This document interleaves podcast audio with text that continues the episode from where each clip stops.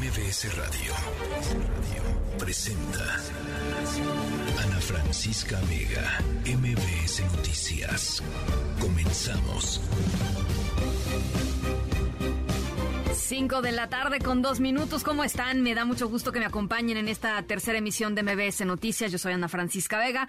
Jueves 24 de noviembre de 2022. Saludos hasta Ciudad del Carmen, a Reynosa, Torreón, a Felipe Carrillo Puerto. Muchísima información. Hoy le vamos a estar entrando al tema de la prisión preventiva oficiosa. ¿Qué se decidió en la Suprema Corte de Justicia de la Nación y por qué es importante?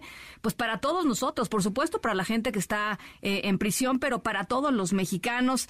Lo bueno, lo y lo feo de esta jornada 5 del Mundial. ¿Qué está pasando con el caso de la estafa maestra? ¿Se acuerdan de la estafa maestra? Ya no hablamos tan seguido de la estafa maestra.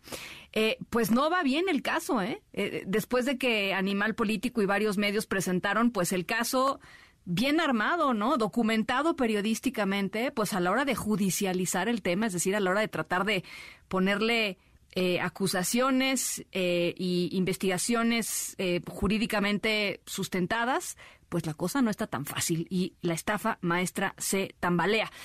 vamos a estar hablando de eso, por supuesto, y mi queridísima Irma Uribe en Adentro Afuera.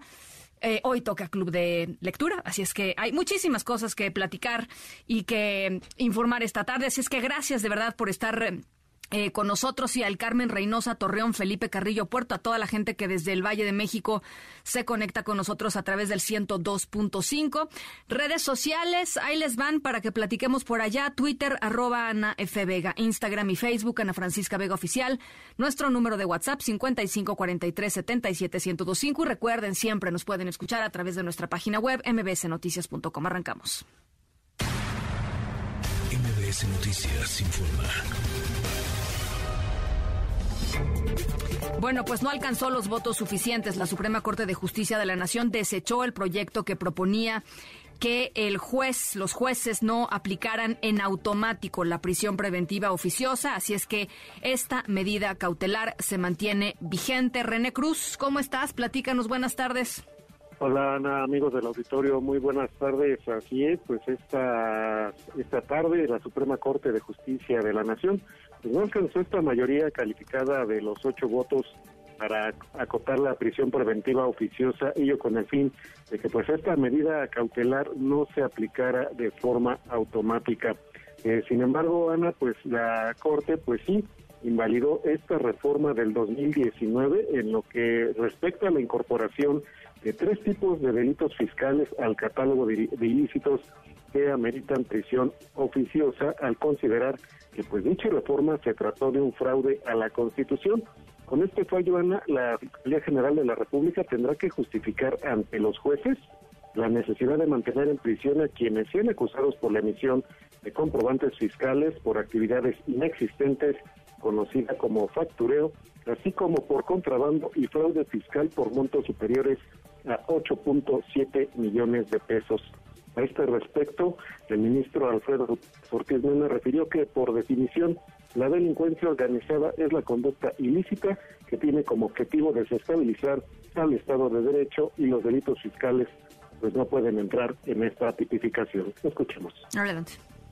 Suponer que esos delitos están inherentemente relacionados con la delincuencia organizada es un juicio sobre incluyente y por tanto constitucionalmente inadmisible a la luz del principio de mínima intervención o de última ratio en materia penal. Al hablar en contra del proyecto, la ministra Loreta Ortiz eh, sostuvo que invalidar la prisión oficiosa podría poner en riesgo la seguridad de la población. Incluso mencionó que según datos de la FGR, solo 12 personas están en prisión preventiva por estos delitos. Escuchemos. Declarar la invalidez de los delitos fiscales en el régimen de delincuencia organizada pone en peligro el funcionamiento del Estado y la seguridad de la población. Igualmente considero que la inclusión de dichas reformas a la Ley Federal de Delincuencia Organizada dan cumplimiento a la obligación del Estado mexicano frente al Grupo de Acción Financiera Internacional al adoptar 40 recomendaciones relativas a aplicar efectivamente las medidas legales, reglamentarias y operativas para combatir el lavado de dinero y otras amenazas relacionadas con la integridad del sistema financiero internacional. Y tras asegurar que la prisión oficiosa es una condena sin sentencia, el presidente de la Corte, Arturo Saldívar, afirmó que con este tema el máximo tribunal del país demostró una vez más que actúa con independencia. Así lo dijo concluimos uno de los asuntos más importantes y relevantes en la historia de esta Suprema Corte. Como lo venimos haciendo, la Corte ha demostrado una vez más que actúa con autonomía y con independencia y que cada una de las ministras y cada uno de los ministros votamos y argumentamos en absoluta libertad. La Suprema Corte, más allá de lo que se diga de manera malintencionada, demuestra una vez más estar a la altura de lo que requiere y exige el pueblo de México. Pues así las cosas, Ana, eh, la, prisión preventiva eh, de oficio se seguirá aplicando de manera automática al no haberse aprobado este proyecto del ministro Luis María Aguilar Morales, quien proponía eh, hacer una interpretación de esta de estas disposiciones y pues no ya no como lo había eh, propuesto originalmente que era inaplicar el artículo 19 de la Constitución, se seguirá aplicando de forma automática esta medida cautelar, sin embargo pues ya no se aplicará para estos tres delitos fiscales, esto pues tras este fallo de la Suprema Corte de Justicia de la Nación. Ana, el reporte. Muchísimas gracias, gracias René. Muy buenas tardes. Muy buena tarde. Eh, esto en la Suprema Corte de Justicia. Y por cierto, antes, eh, en la conferencia mañanera, antes de que iniciara la discusión y que se diera a conocer, por supuesto, esta decisión de la Suprema Corte, el presidente López Obrador eh, criticó que, de acuerdo con su perspectiva, con la eliminación de la prisión preventiva se buscara proteger a, eh, por ejemplo, factureros. Eh, decía que eh, era increíble que predominara el dinero y no la justicia en la lógica de los jueces, de los ministros de la Suprema Corte de Justicia de la Nación. Hay que recordar que en su momento, cuando se inició la discusión sobre la prisión preventiva oficiosa, hace unos meses el presidente López Obrador se fue con todo. él decía que la prisión preventiva es una piedra angular de su estrategia estrategia de seguridad, el famoso abrazos no balazos, eh, decía, si se quita la prisión preventiva oficiosa, nos dejan, eh, digamos, eh, sin, sin, una pata en esta estrategia. Así es que se, se fue con todo y esto fue lo que dijo hoy por la mañana el presidente.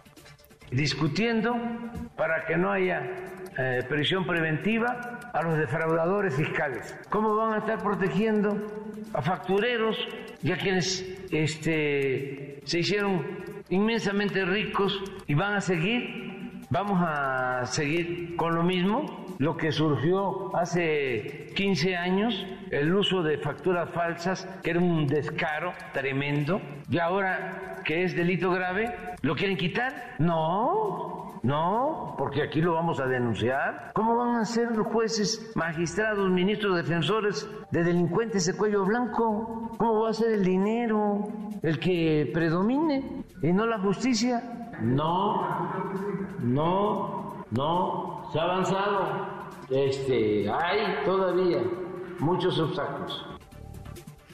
Es lo que dijo el presidente López Obrador. Bueno, en el tema, ¿se acuerdan de estas hermanas que fueron a un concierto con su papá eh, hace un par de semanas? Las hermanas Esmeralda y Sofía.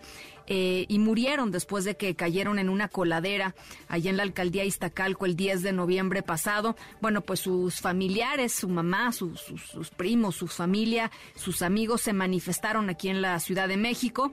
Eh, su mamá encabezó la protesta para exigir justicia a las autoridades capitalinas. Dice que se trató de un caso evidente de negligencia. Juan Carlos Alarcón, ni cómo decir que no, querido Juan Carlos.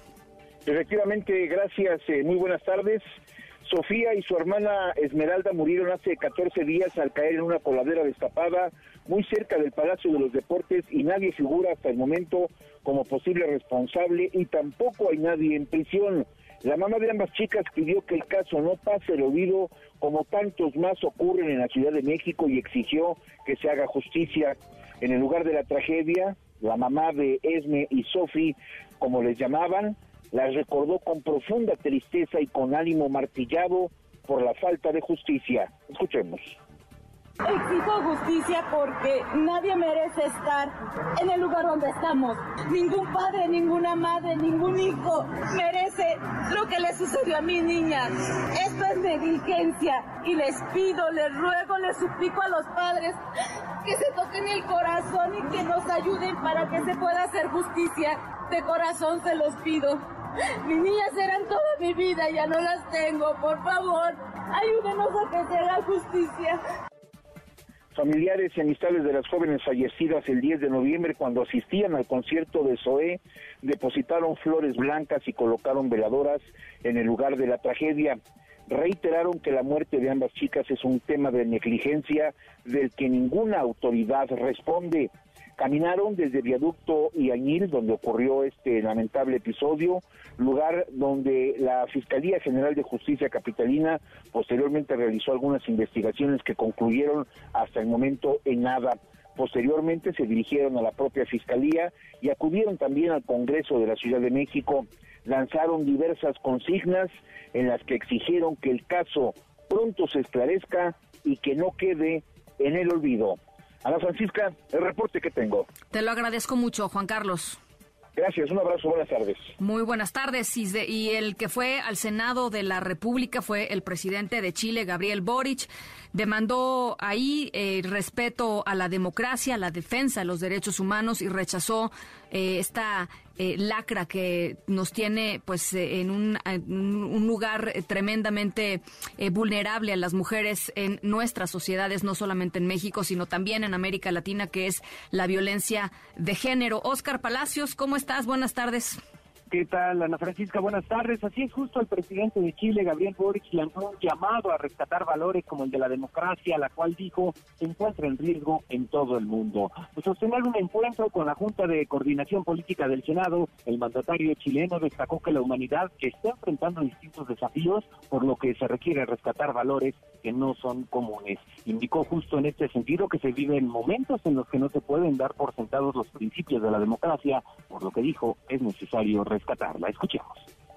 En los desafíos que estamos enfrentando como humanidad podamos rescatar ciertos valores que no son comunes, en particular la democracia. Hoy día, estimados y estimadas, la democracia está en riesgo en el mundo. Como bien decía el senador Insulza, estamos en momentos en que no podemos tomar por obvia y por sentada los principios que inspiran el que la soberanía de un país reside en su pueblo.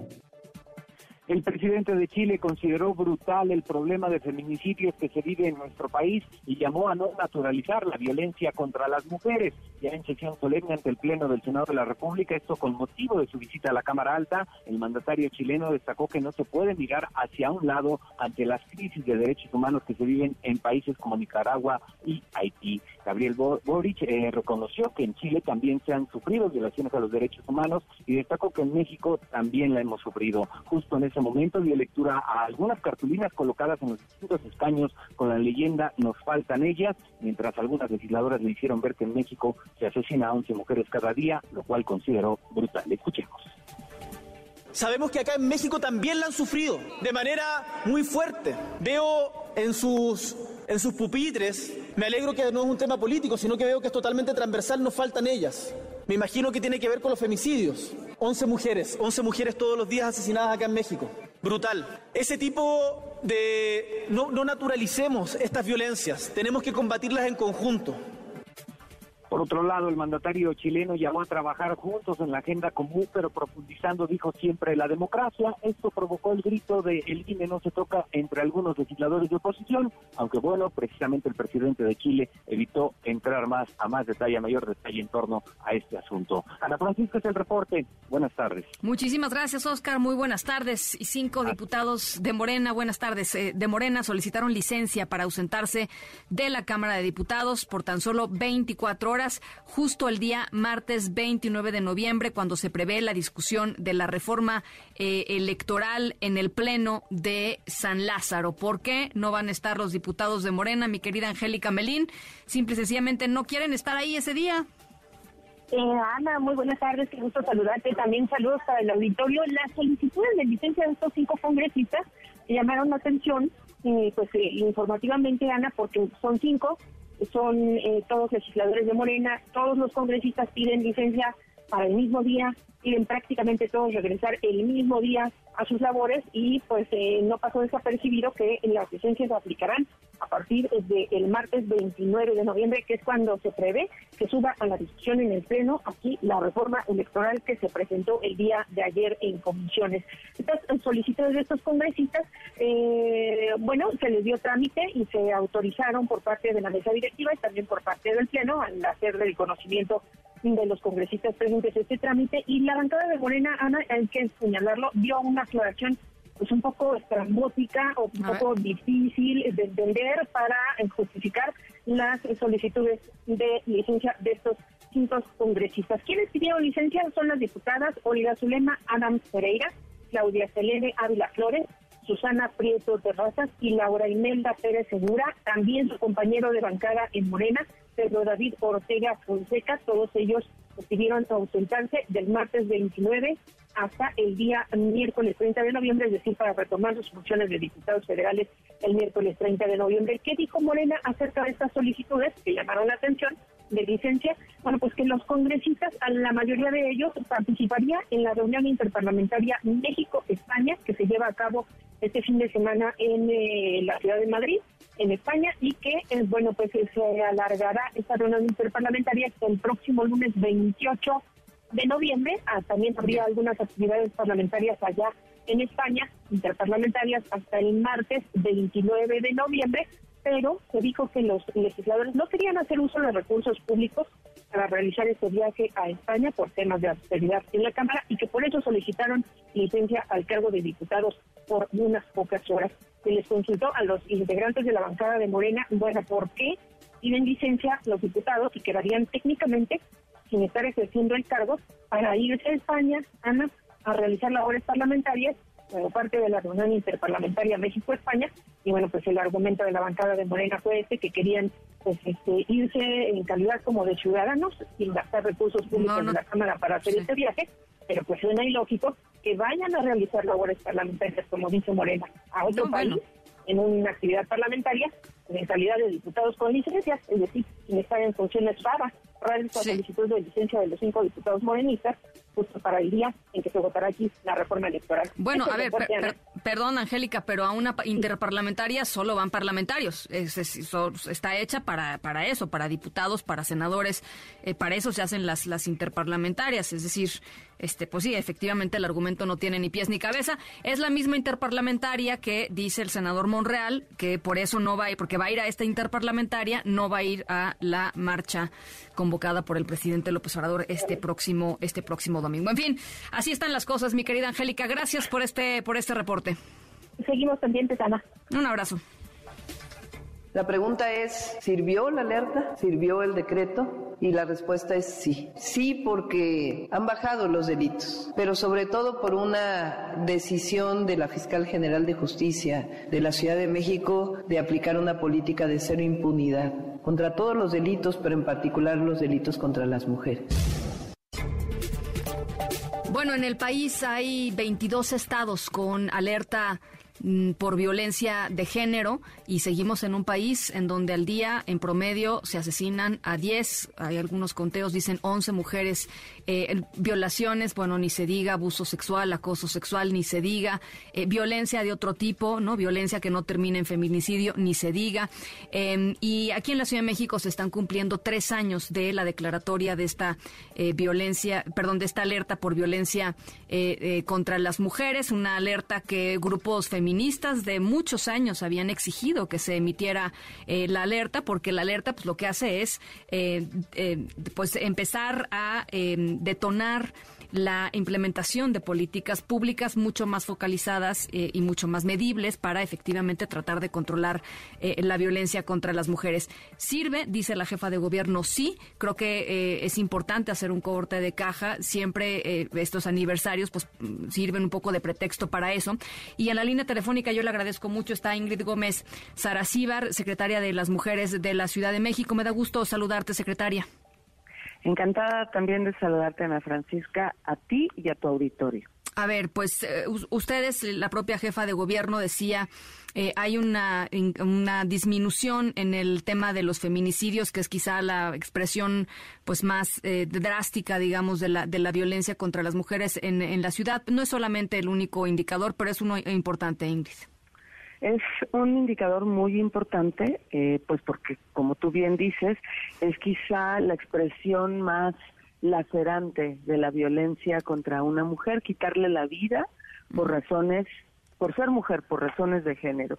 Y bueno, hoy lo demostrábamos con datos de eh, un comparativo enero-octubre del 2019 contra enero a octubre del 2022, las muertes violentas de mujeres han bajado un 31% en la Ciudad de México. Esto, evidentemente, pues tiene eh, que ver con eh, el mensaje de cero tolerancia a las agresiones contra mujeres y niñas eh, se está se, está actuando porque así como ha bajado eh, el número de muertes violentas hay un aumento en el número de imputados por feminicidio. Aumentó el 42% en el número de vinculados a proceso en feminicidios y eso también manda el mensaje de que aquí no vamos a permitir eh, bueno, no vamos a permitir violencia contra las mujeres. Yo además te quisiera decir que otro de los resultados importantes que tenemos, que viene en las 11 medidas de la alerta, tiene que ver con el fortalecimiento de lunas. ¿Y por qué me refiero a los centros eh, lunas, que son nuestras unidades territoriales de atención y prevención a la violencia? Porque nuestro trabajo está enfocado hacia la prevención de feminicidios. Eh, hemos detectado alrededor de 3.000 casos de riesgo de violencia feminicida, es decir, 3.000 mujeres que pueden estar en riesgo eh, de muerte o de riesgo de que su integridad física quede comprometida. Y allí hacemos un trabajo muy minucioso de atención integral, psicológica, legal, social, un acompañamiento personalizado y esto nos ha arrojado eh, con esta estrategia que el riesgo eh, pues disminuyó en el 48% de los casos. Eh, yo coincido con la jefa de gobierno, pues los resultados son alentadores, pero seguiremos trabajando porque eh, no, pues bueno, es, eh, digo, el, desafío es enorme, secretaria. Y mira, eh, creo que es importante hablar de feminicidio por, por lo que significa el crimen. Pero yo veo, por ejemplo, datos de violaciones y las violaciones en la ciudad es algo que pues están en aumento y es y es terrible y son datos de, de la propia autoridad y, y, sé que ustedes están preocupados y preocupadas por por el tema de las violaciones, pero pero las, la, la y la violencia contra las mujeres pues se expresa de muy distintas maneras, ¿no? Efectivamente, y por eso es que seguimos trabajando en estas 11 acciones y como lo exponíamos hoy, pues sumamos acciones que no necesariamente vinieron en el decreto eh, de alerta, pero que nos parece importante. Por ejemplo, tener abogadas de las mujeres en las agencias del Ministerio Público.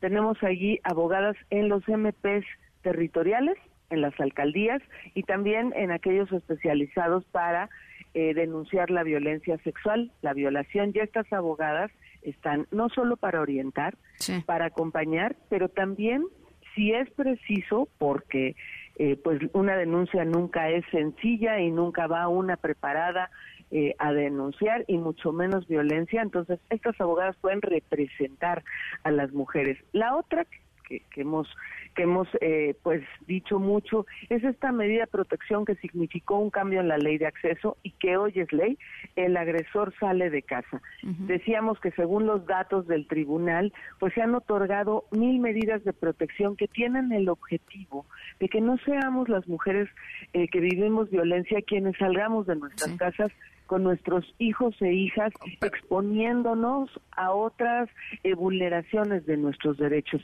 sino que sean las personas agresoras independientemente de quién tenga la propiedad. A ver, es que eso, es importante porque, porque yo creo que de pronto se nos olvida eh, y, y, muchas veces lo que sucedía o lo que sucede en este país es que la mujer sale corriendo y la mujer sale corriendo con los niños y se va con familiares o se va con quien se, con, con quien se pueda ir y el hombre se queda en la casa. Y esto que, que, ustedes se propusieron y que están implementando me parece fundamental, fundamental. El agresor se va, independientemente si el agresor es dueño o no es dueño de la propiedad, es, es la mujer la renta. y los hijos, o paga la renta, es el agresor, es la mujer y los hijos que se quedan este pues en su casa, digamos. E, eso me parece fundamental. Así, es. Eso eh, nos parece también a nosotras una medida que de veras eh, está protegiendo y fíjate que tiene mucho que ver eh, el otorgar esta, estas medidas con que el riesgo para las mujeres, el riesgo de violencia feminicida se reduzca inmediatamente. Eh, dejan de estar en contacto, en contacto con la persona agresora, pero están en un ambiente eh, que, en ese momento es un ambiente seguro también para los hijos e hijas, porque no solo es que salga, sino también eh, pues emiten una serie de prohibiciones como actos de molestia, que las busquen o que les llamen por teléfono o que por un tercero traten de acercarse a ellas, a los hijos e hijas eh, tiene, tienen implicaciones mucho más integrales con las que estamos trabajando con la Fiscalía y evidentemente con el Tribunal, quien es quien otorga estas medidas de protección. Yo te quería preguntar por último, secretaria, eh, eh, ¿a ti qué te preocupa? Es decir, eh, entiendo que hay, hay toda una serie de desafíos enormes, que no todo se va a poder resolver en este, en este tiempo, en esta administración, digámoslo así, eh, pero a ti en este momento, dentro del panorama que, que, que, conoces, dentro de las cifras que tienes a tu alcance, ¿qué es lo que más te preocupa? A mí me preocupa que las mujeres sigamos un mandato de género que nos diga que calladitas nos vemos más bonitas y que nos callemos y que no pidamos ayuda y que no busquemos que nos acompañen en procesos en los que necesitamos salir acompañadas. La violencia no es normal, no está bien y requiere de un acompañamiento. Por eso eh, yo hoy convocaba a, a mis compañeras en las lunas, a mis compañeras abogadas, a que no bajemos la guardia, a que sigamos eh, yendo a tocar a los, a los domicilios con la red de mujeres, exponerles a las mujeres sus derechos, detectando casos de violencia, eh, acercándolos a los servicios de atención, porque creo que lo, lo que más me preocupa es que las mujeres sigamos guardando silencio, normalizando las violencias y cuando ya de veras la violencia ha subido en una magnitud importante y pone en peligro nuestra integridad o nuestra vida, es cuando nos acercamos. Hay que acercarnos antes, porque mira, ahí en las lunas y en los servicios del gobierno de la Ciudad de México, primero las vamos a escuchar. Segundo, les creemos, no las vamos a juzgar, les creemos, les creemos y sabemos eh, qué es vivir con violencia. Y tercero, las vamos a acompañar. Esa es no solo nuestro trabajo, sino además nuestra causa de vida para todas las que estamos aquí. A ver, rápidamente para todos los que nos están escuchando, ¿en dónde se encuentra información sobre las lunas? ¿Dónde sabe uno si vive en la alcaldía de Álvaro Obregón, por ejemplo? ¿En dónde está la luna de Álvaro Obregón? ¿Dónde, dónde se conoce esa información, Ingrid? Bueno, en nuestra página, eh, que es cmujeres.cdnx.gov.mx, eh, también en la aplicación de la Ciudad de México hay un mapa de servicios. Eh, tú pones en qué alcaldía y te salen, por ejemplo, en Álvaro Obregón tenemos dos sedes lunas, una que está en la colonia Preconcreto y otra que está al interior del Parque de la Juventud. Pero si tienen una emergencia, eh, pues llámenos de cualquier teléfono fijo, móvil, a cualquier hora del día, en cualquier día del año, porque estamos los 365 días al servicio de las mujeres en el asterisco 765. 765. Bueno, pues ahí está. Eh, secretaria, te agradezco muchísimo. Ojalá que podamos conversar más sobre estos temas, hacer más conciencia eh, sobre esto que, decías y seguimos en comunicación. Ingrid, muchísimas gracias por lo pronto. Por supuesto, Ana Francisca, un abrazo para ti. Igualmente, abrazo de vuelta a las 5 con 30. Si están ustedes en esta situación, pues hay que, hay que, hay que pedir ayuda. Asterisco 765. Eh, no hay nada de vergüenza en pedir ayuda, al contrario, puede salvar su vida y puede hacer de su vida una, pues una vida mejor. Eh, no, no hay que vivir con violencia. Eh, y, no, y no se nos debe olvidar. las 5 de la tarde con 31 minutos. Vamos a la pausa. Regresamos con muchísimo más. Estamos aquí en la tercera de MBS Noticias. Yo soy Ana Francisca Vega. No se vayan. Regresamos. En un momento regresamos. Continúas escuchando a Ana Francisca Vega por MBS Noticias. Continúas escuchando a Ana Francisca Vega por MBS Noticias. 5 de la tarde con 33 minutos. Bueno, ya se los adelantaba eh, al inicio del espacio, la figura de la prisión preventiva oficiosa va a permanecer sin modificaciones en el artículo 19 de la Constitución, después de que el proyecto del ministro Luis María Aguilar, que planteaba analizar caso por caso y a partir de ahí que los jueces, las juezas decidan si amerita o no prisión preventiva y no automática, pues simplemente no alcanzó los votos suficientes en el Pleno de la Suprema Corte de Justicia de la Nación. Esa es la segunda vez, digamos, que se votó la prisión preventiva oficiosa. la, otra vez fue hace unos meses y tampoco alcanzó, por supuesto, los votos suficientes. ¿Qué sucedió en esta ocasión? Javier Martín Reyes, investigador en el Instituto de Investigaciones Jurídicas de la UNAM y politólogo del CIDE. Te saludo con muchísimo gusto, Javier Martín. ¿Cómo estás? Hola, ¿qué tal, Ana Francisca? Pues como siempre, con el gusto de saludarte a ti y a todo el auditorio. ¿Qué pasó?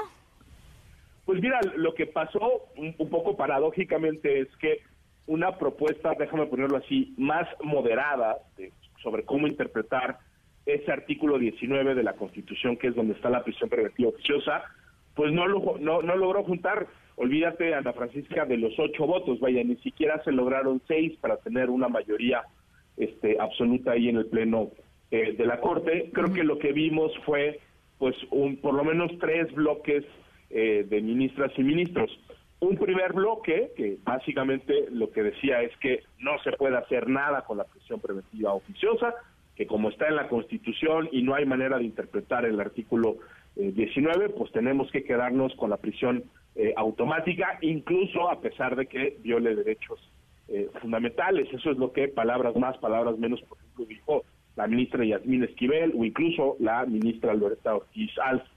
Luego hubo otro grupo que sí aceptó esta propuesta más moderada, intermedia, que consistía en, Ana Francisca en leer de una manera conforme la Constitución, de tal manera que fuera compatible tanto con la presunción de inocencia como con la libertad eh, personal, es decir, para que no violara derechos eh, humanos y que nos hubiera transitado, creo que por fortuna, a un esquema donde evidentemente la prisión preventiva iba a seguir pero en todos los casos, Ana Francisca, como ya adelantabas tú, se tendría que hacer un análisis caso por caso para ver si efectivamente pues hay un riesgo de fuga, un riesgo para las víctimas, para la comunidad o para el desarrollo del proceso.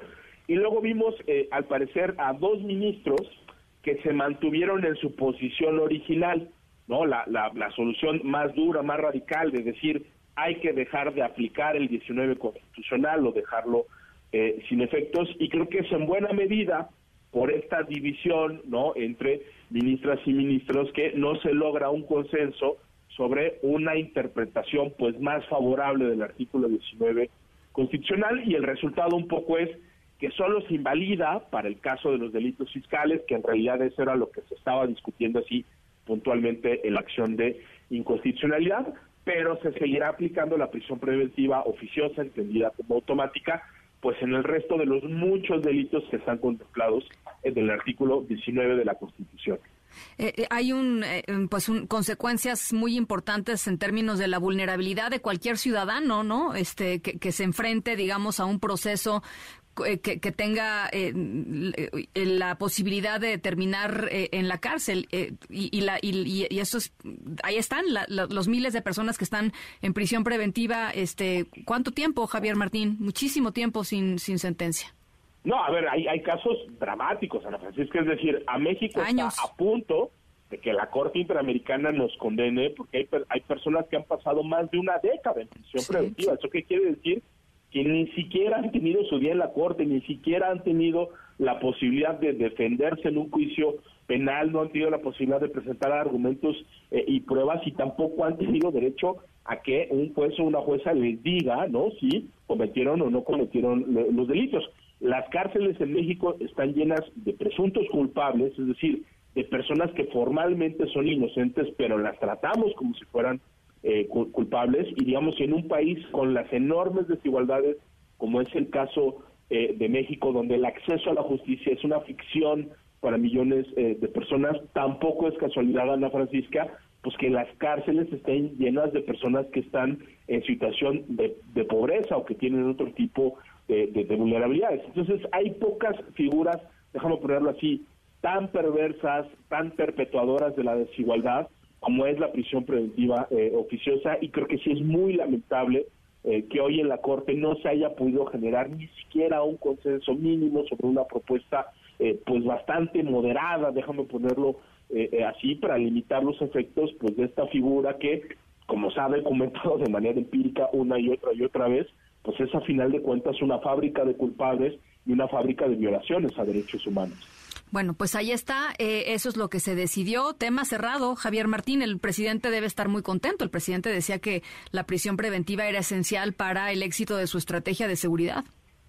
Sí, absolutamente, ¿no? Y eso, digamos, es una confesión de parte Ana Francisca, porque si el presidente nos dice que uno de los pilares de su estrategia de seguridad es una figura que viola derechos humanos, nos está diciendo que él no nos puede ofrecer seguridad sin afectar derechos fundamentales y eso creo que es, es gravísimo. Ahora, yo no descarto que incluso le parezca inconcebible que se haya invalidado la prisión preventiva eh, oficiosa para el caso de delitos fiscales. Entonces, pues ya veremos mañana qué es, qué es lo que... Bueno, ya te, yo te lo voy a decir de una vez, porque hoy se, hoy, hoy se aventó el comentario, o sea, hoy dijo y justamente puso el tema de los factureros este, sobre la mesa en su conferencia mañanera, diciendo eh, que, que, era eh, increíble que se, se, tratara de proteger a la gente con dinero a costa de la justicia, ¿no?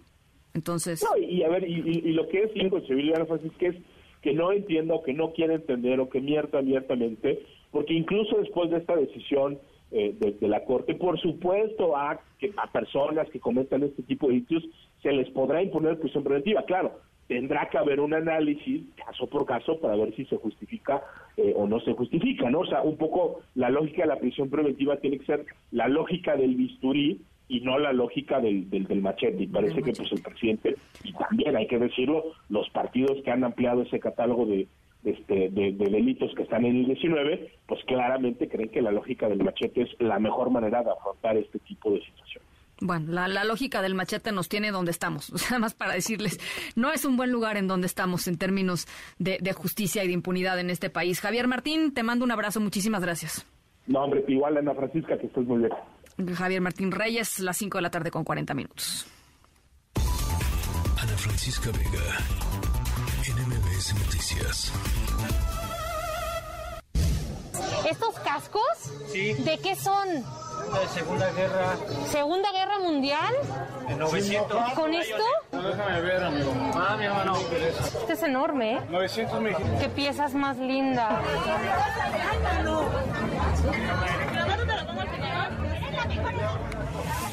Nos vamos a ir al mercado para nuestra historia sonora de hoy. ¿A poco no es eh, lo más entretenido del mundo ir al mercado? Em, yo os voy a hacer una confesión. Cuando estoy muy agobiada y no problemas y la chamba y la cosa, me voy al mercado. Y me voy al mercado y uno agarra, cobra perspectiva de la vida, ¿no? Este, va platicando con el marchante, le van, lo, la conocen, ¿no? Te conocen y entonces te van ofreciendo las cosas que saben que te gustan. Mire, le tengo esta que se los traje y este, mire, no sé qué. Y uno sale feliz del mercado con sus compras, seguramente alguna otra, alguna que otra comprita de más, pero contenta del mercado. Eh, y nos vamos a un mercado hoy para nuestra historia sonora de hoy. Em, y nos vamos a un mercado eh, ojo, ¿eh? Para hacer algo que normalmente uno no haría en un mercado. Eh, normalmente uno va a comprar, pues, las verduras, el pollo, ¿no? El, el eh, alguna chacharita, alguna cosa que se necesite en términos de para limpiar, ¿no? Las jergas. Este, no. En esta ocasión vamos a ir al mercado a hacer algo que normalmente no se hace. Em, y es algo además que nos llena de esperanza en este país. Así es que está bonita la historia sonora de hoy. Al ratito les voy contando un poquito más. Las 5 con 42, por lo pronto al mercado. Vamos a la pausa, regresamos con Alfredo Tame. Lo bueno, lo malo y lo feo de Qatar 2022, esta jornada número 5. Estamos en la tercera de MBS Noticias. Yo soy Ana Francisca Vega. No se vayan, volvemos con más. Literal, ¿eh? Miren, la bandera mexicana, qué preciosa. En un momento regresamos. Continúas escuchando a Ana Francisca Vega por MBS Noticias. Continúas escuchando a Ana Francisca Vega por MBS Noticias. Cantando Qatar.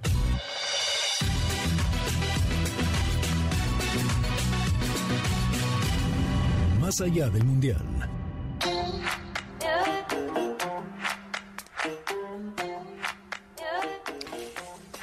Alfredo Tame, día 5, lo bueno, lo malo y lo feo de esta jornada allá en Qatar. ¿Cómo estás? ¿Cómo estás, Ana Francisca? Me da mucho gusto saludarte. Como siempre, un placer. Un día 5 que deja muchas emociones, deja muchas cosas. Dicen para muchos dicen que ya empezó el mundial porque ya jugó Brasil, ya jugó Cristiano. Entonces, bueno, pues la verdad es que bien. Vámonos a lo que es lo bueno, lo malo y lo feo, ¿te parece? Venga, échale.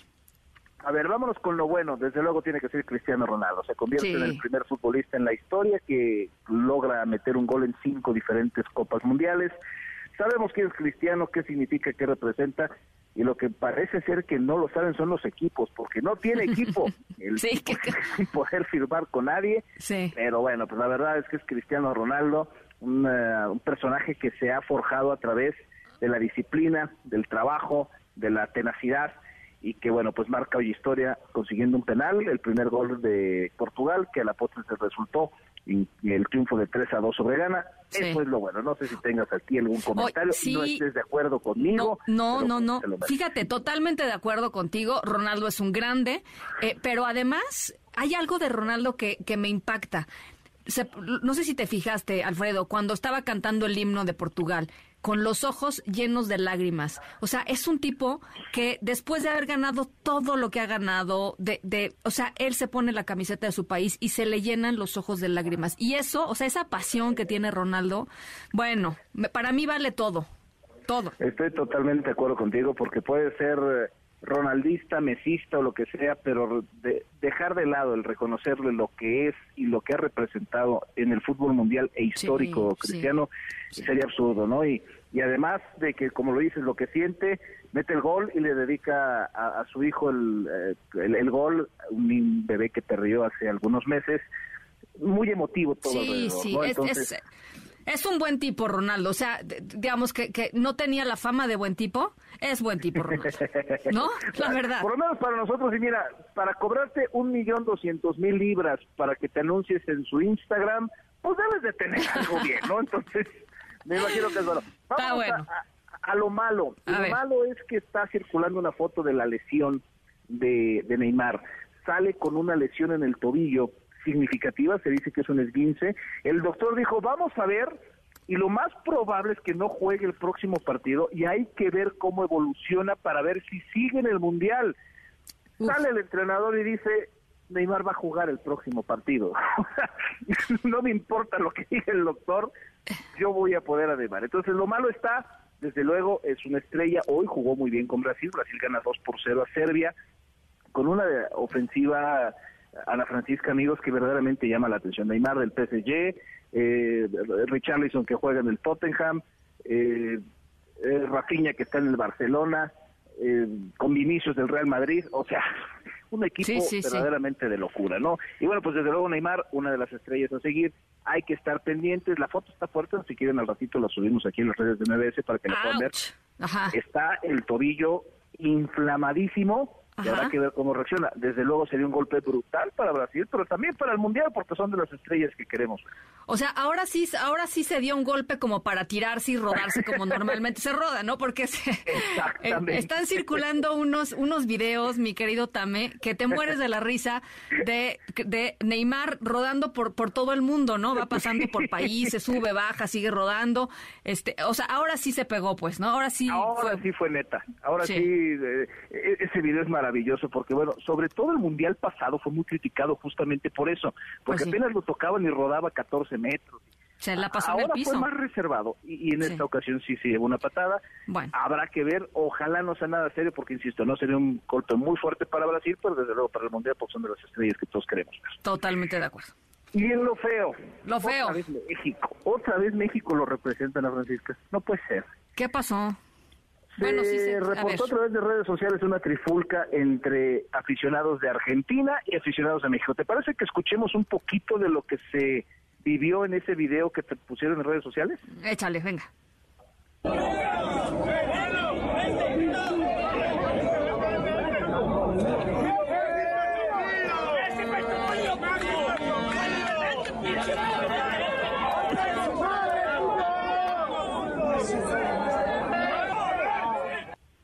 Sí, Bueno, no, pues, tremendo. Es, es una pena porque en las calles de Qatar se percataron de que aficionados de Argentina y aficionados mexicanos empezaron la discusión, se empezaron a calentar y llegaron a los golpes.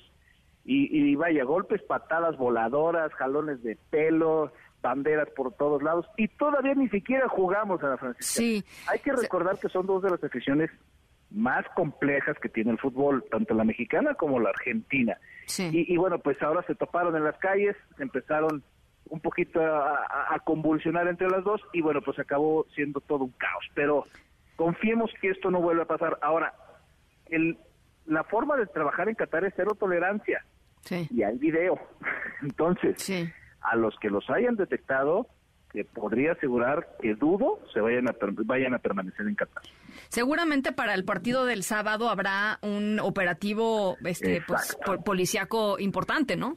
Espero. O sea, si no hay que avisarles. ¿no? Ya, ya, ya les dieron que una muestra de que lo que podría pasar. Sí. Imagínate sí, un escándalo de este tipo en un mundial. O sea, No, sería absurdo, sería patético.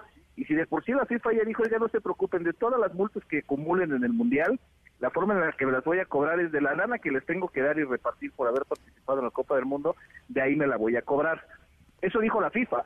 Bueno. Pero ahora a ver qué dice Qatar con una circunstancia así. Entonces confiemos que no pase mayores y que simplemente haya sido una cuestión de haberse topado en la calle y que ahí muera. Bueno, y nuestros elementos de la Guardia Nacional, que fueron para Qatar, que son cinco, ¿no? Seis, una, abusados, abusados.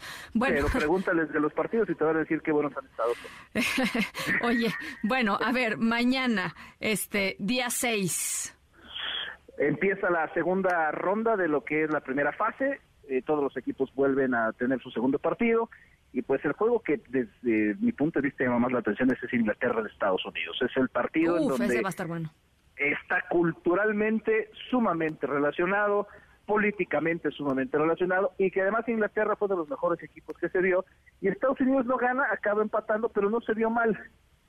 Todo el tema político, económico, social que rodea este partido se va a representar, es la primera vez que chocan en un mundial, entonces para mí es el partido de la jornada, no se lo pierdan uno a la tarde, va a estar bastante bueno ese juego y, creo que puede haber sorpresa, ¿eh? si Inglaterra no digo que vaya a perder, pero no dudo que Estados Unidos dé un buen partido y meten algunos problemas a los ingleses. Bueno, yo, yo espero que gane Inglaterra eh, y ya lo estaremos comentando mañana. Y rapidísimo, me están pasando aquí esta información. Fíjate, pa- mañana van a viajar los embajadores de Argentina y de México y van a, van a visitar el viernes la región de Bargua, que es donde se va a llevar a cabo el, el partido del sábado, para hablar con las porras, para hablar con representantes este, de, de los, de los aficionados y tratar de entender los motivos de la atención y tratar de bajarle dos rayitas a la cosa, lo cual me parece muy bien. Qué bueno que, que, que, que, pues, traten de operar un poquito eh, esto, porque efectivamente el sábado, pues que- digamos que habla el fútbol, ¿no? Como dicen por ahí. Y Lo dices perfecto, digo, qué bueno que hagan su chamba, lo triste es que tengan que hacerlo en algo así, ¿no? Es una fiesta el fútbol y, y bueno, insistimos, son dos de las aficiones más complejas que existen y sí, tiene que ser un partido señalado como alerta, ¿no? Con puntitos rojos porque cualquier circunstancia que pase, ya sea que México elimine a Argentina o que Argentina nos ponga contra la pared, va a ser un tema brutal fuera del estadio y dentro del mismo. Ah, bueno, pues eh, ya lo estaremos conversando. Alfredo Tame, te mando un abrazo, muchísimas gracias. De abrazo, el abrazo de vuelta, muchísimas gracias como siempre Ana Francisca y saludos a toda la audiencia. Muy buenas Hasta mañana a las 5 con 54. Vamos a la pausa, regresamos con muchísimo más. Aquí a la tercera de MBS Noticias. Yo soy Ana Francisca Vega. No se vayan, regresamos. La tercera de MBS Noticias. En MBS, noticias que ponen de buenas. El director general del Instituto Mexicano del Seguro Social, Zoe Robledo, informó que en colaboración con la Secretaría de Salud de la Ciudad de México y el ISTE, se inició la campaña nacional de recuperación de cobertura de vacunación contra el virus del papiloma humano, que se realizará del 22 de noviembre al 9 de diciembre. La vacuna es gratuita y será aplicada a niñas de entre 13 y 14 años, así como mujeres cis y trans de 11 a 49 años de edad. Zoe Robledo refirió que el objetivo es aplicar más de 110 mil vacunas. 81 mil serán suministradas por la Secretaría de Salud del gobierno capitalino, 23 mil 600 por el Seguro Social y 5 mil 600 por el ISTE. El secretario de Agricultura y Desarrollo Rural, Víctor Villalobos, afirmó que ante el complejo escenario mundial, el financiamiento de todo tipo ha jugado un papel estratégico como detonador de desarrollo y capitalización de las cadenas agroalimentarias, pues sin esta herramienta muchos sistemas agroalimentarios habrían colapsado en el mundo. En el marco del Congreso Mundial de Financiamiento Agrícola y Rural, el funcionario destacó que por su parte, los programas prioritarios contribuyen a que los productores, particularmente los de pequeña escala, cuenten con esquemas de financiamiento diseñados acorde con sus necesidades y con tasas de interés preferenciales y por lo tanto más accesibles como el Fondo Nacional de Garantías. El secretario de Turismo, Miguel Torruco Márquez, encabezó la segunda sesión ordinaria 2022 de la Comisión Ejecutiva de Turismo, órgano colegiado que atiende los desafíos vinculados con el sector. Durante la sesión se presentaron los avances en proyectos de capacitación, promoción, sustentabilidad, producto turístico y normalización desarrollados este año y los que están en proceso. Torruco Márquez señaló que gracias a la labor permanente de los grupos de trabajo, los asuntos son abordados en tiempo y forma, dándole seguimiento hasta su conclusión. En MBS, noticias que ponen de buenas. En un momento regresamos. Continúas escuchando a Ana Francisca Vega por MBS Noticias. Ya estamos de regreso. Ana Francisca Vega en MBS Noticias. Diana Bernal en MBS Noticias. Bueno, ya lo platicábamos hace ratito, eh, lo que resolvió la Suprema Corte de Justicia de la Nación eh, en, términos, en términos generales sobre la prisión preventiva oficiosa. Y eh, lo mencionamos, no aplica a delitos fiscales, especialmente los cometidos por las llamadas factureras. ¿Se acuerdan que el presidente López Obrador trae una, pues una guerra casada, digamos, contra estas factureras, esas empresas que se dedicaban a emitir facturas falsas para que la gente pues no pagara los impuestos que le correspondían? y, y de eso va el comentario de hoy, mi querida Diana Bernal, ladrón de Guevara. Te saludo con muchísimo gusto. ¿Cómo estás? Hola, mi querida Ana Francisca. Pues con el gusto de hablar de un tema que además me toca muy de cerca porque yo todavía era titular de la Procuraduría de la Defensa del Contribuyente cuando tomó posesión el presidente Andrés Manuel López Obrador y tanto él como muchos de los diputados de aquella legislatura pues tenían la preocupación de que la venta de facturas falsas había subido increíblemente, se había convertido realmente en una industria, en una industria del crimen y pues esto afectaba a los contribuyentes honorables que no compran facturas ni emiten facturas falsas. Entonces la Prodecon incluso con algunos diputados se dio a la tarea de diseñar una estrategia para poder concluir con este pues, delito. Y finalmente la propuesta de la Procuraduría, que ya no viene al caso comentar, no fue aceptada. Y en lugar de eso se optó por volver delito estos, estas conductas de emitir facturas falsas o recibir facturas falsas, pero lo que se buscó, porque pues delito ya en cierta medida ya era, aunque no estaba exactamente tipificado, lo que se buscó es que tuvieran prisión preventiva oficiosa. Sin embargo, como decía muy bien pues el investigador del CIDE, solo los delitos que están contenidos en el artículo 19 de la Constitución pueden ameritar esta prisión preventiva de oficio. Entonces, ¿qué se hizo para que estos delitos fiscales también pudieran irse a la prisión preventiva de oficio?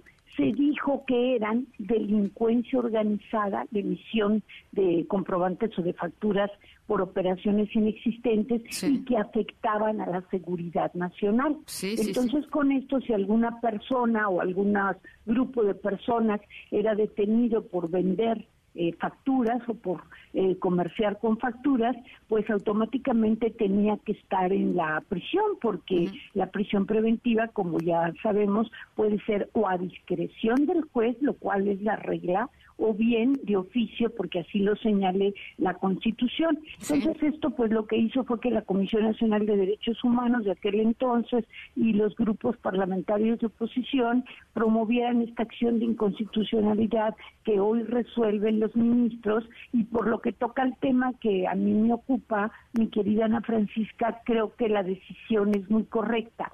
O sea, sí puede haber delitos fiscales, eso es un hecho. Sí, claro. Lo que no puede haber es prisión preventiva oficiosa.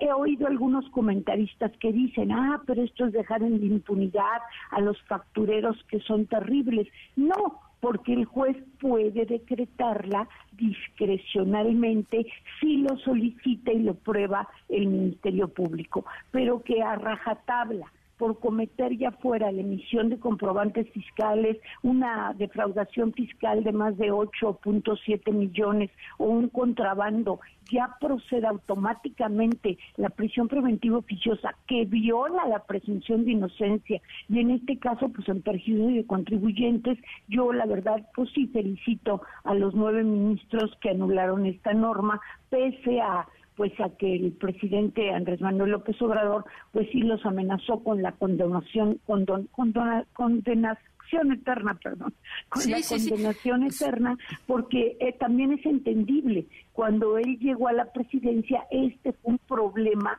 que le fue planteado pues por muchos interlocutores que estaban sufriendo con esta proliferación de venta de facturas falsas. No, a ver, ho- hoy mismo en la mañana el presidente López Obrador dijo no es posible que, eh, que, que proteger a unos cuantos esté por encima de la justicia. O sea, él tiene una un sentimiento, digamos, muy fuerte eh, eh, contra esta contra esta decisión.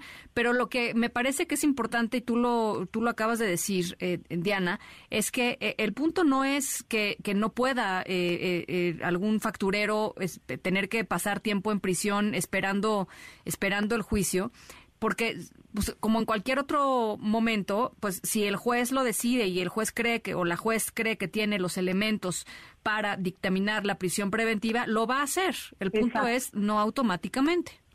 Exacto, lo cual yo sí soy partidaria de Pues que sí. la prisión preventiva, como la propia Constitución lo dice, debe ser la excepción, no la regla, porque todos gozamos de la presunción de inocencia hasta que no hay una sentencia definitiva. Entonces, como te digo, yo sí felicito la decisión de la Corte y creo que a pesar de que tuvimos esta norma, pues eh, factureros muy famosos ahorita se encuentran fugados, de nada sirvió la prisión preventiva oficiosa y muchas veces cae este tipo de normas tan exigentes sobre los que en realidad no son imputables del delito, pero sin embargo a veces son perseguidos por el mismo y como comentabas hace rato, pues cuántos inocentes no hay en las cárceles. Entonces, en caso de duda, que prevalezca la, el proceso bajo libertad provisional y si el juez lo considera necesario, pues sí, que decrete la oficiosa. Bueno, pues ahí está, buenísimo este hacer hacer este análisis a profundidad de parte de lo que se decidió hoy, mi querida Diana, te agradezco muchísimo, te mando un abrazo. Un abrazo, feliz tarde, gracias. Igualmente, igualmente Diana Bernal en las seis con seis. Ana Francisca Vega, NMBS Noticias.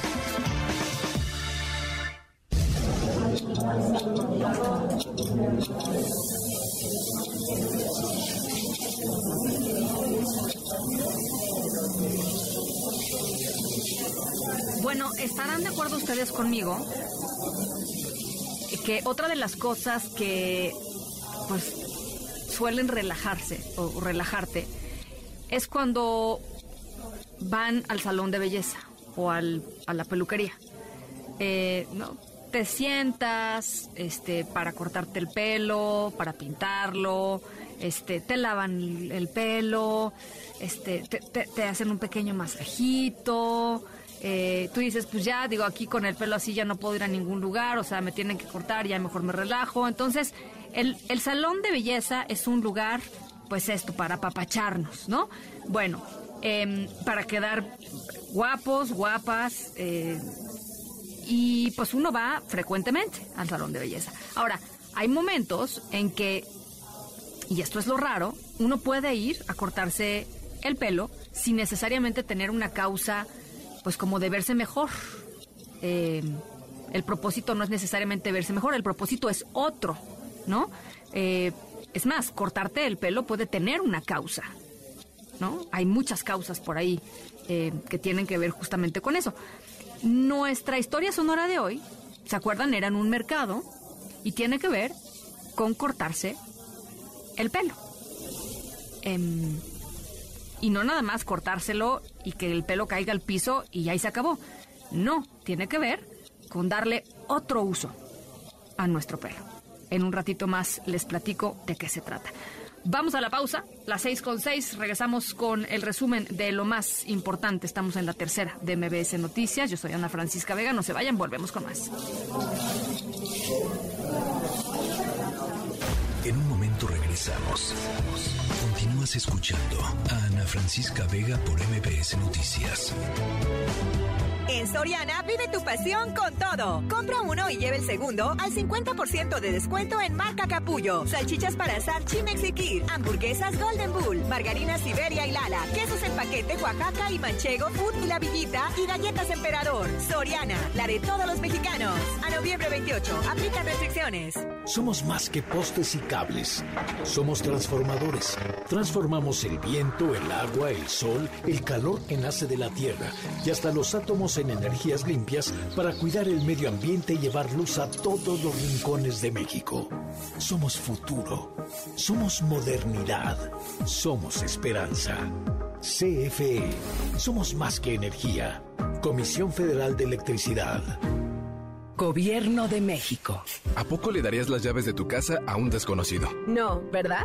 Así como cuidas tu patrimonio, protege tus datos personales. Tu nombre, dirección, teléfono y cualquier otra información que permite identificarte son datos personales. Si consideras que tu información personal ha tenido un uso indebido, llama al Telinai 800-835-4324, donde te brindarán asesoría. El INAI es el organismo autónomo encargado de proteger tus datos personales. Ejerce tu derecho y toma el control de tu privacidad.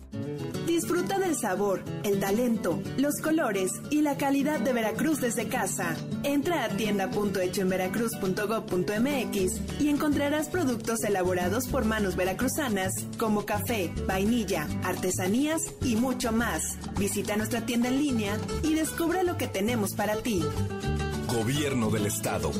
Este otoño, Air Canada te invita a conocer cada rincón de Canadá. ¿Alguna vez imaginaste recorrer Alberta montando a caballo? ¿Contemplar el aire callejero en Montreal? ¿Admirar la belleza de Columbia Británica desde un hidroplano? ¿O qué me dices de disfrutar de la vista de Toronto desde lo más alto de la Torre CN? No importa dónde quieras ir, viaja al estilo Air Canada. Pantallas táctiles en todos los asientos y una experiencia de viaje familiar y amigable. Reserva tu escapada de otoño en aircanada.com o ponte en contacto con tu agente de viajes. Jimena Sariñana. Estará presente en la posada MBS 102.5 de tierras mexicanas y con prácticas sustentables, las personas productoras forestales ya tienen listos más de 200.000 árboles de Navidad, los cuales son legales, cultivados de una plantación de por lo menos 5 años, no de un bosque. Generan ingresos para familias del medio rural, no contaminan, benefician al medio ambiente y en su lugar se plantarán más árboles. Busca el punto de venta más cercano a tu domicilio en www.go.mx diagonal. Apoya la economía local y rural. Comisión Nacional Forestal. Gobierno de México. Disfruta del sabor, el talento, los colores y la calidad de Veracruz desde casa. Entra a tienda.hechoenveracruz.gov.mx y encontrarás productos elaborados por manos veracruzanas como café, vainilla, artesanías y mucho más. Visita nuestra tienda en línea y descubre lo que tenemos para ti. Gobierno del Estado. Aprovecha los Black Days de Suburbia con hasta el 25% de descuento en ropa, calzado y accesorios para toda la familia. Además, puedes pagar a 7 meses sin intereses con tu tarjeta de crédito Suburbia. Compra en tienda, en línea o en la app Suburbia. Válido del 24 al 27 de noviembre. Consulta restricciones, términos y condiciones en suburbia.com.mx. Evoluciona. Frecuencia MBS XH MBS 102.5.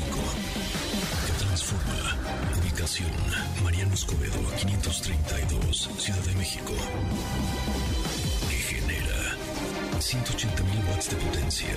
Frecuencia modulada. 24 horas al día.